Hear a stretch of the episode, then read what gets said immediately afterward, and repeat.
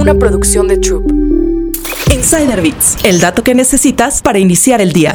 El papel de las mujeres en el automovilismo, un deporte que algunos podrían considerar que es dominado por hombres, ha crecido significativamente con el paso de los años. Hoy, tenemos categorías como la Fórmula E, una empresa cuyo 45% del personal son mujeres. Julia Payé lleva nueve años trabajando en la Fórmula E. Desde 2020, trabaja como directora de sustentabilidad del Campeonato Eléctrico de la FIA. La categoría eléctrica reconoce que tiene pendiente que una mujer vuelva a su parrilla, ya que en nueve temporadas solo han competido tres mujeres. De acuerdo con Julia, el problema a vencer es estructural y hay que verlo como una pirámide. Si la base es 100 personas, vas a tener 10 o 15 chicas máximo y el resto serán niños. Al final, al, al top uh, de la pirámide, te quedarán 10 personas. Entonces es imposible a nivel matemático que a partir de los tres hay una chica, porque fue eliminadas poco a poco durante el proceso de, de subir de la, la pirámide. La Fórmula E busca romper con este patrón y en alianza con la FIA promueve Girls on Track. Esta iniciativa se enfoca en empoderar a las niñas y jóvenes dándoles la oportunidad de descubrir diferentes aspectos de la industria del automovilismo a través de actividades y talleres gratuitos. Lo que queremos es que uh, cada vez más uh, niñas y mujeres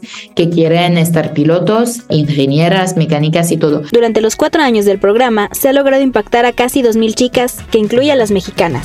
Insider Bits, el dato que necesitas para iniciar el día. Una producción de Troop.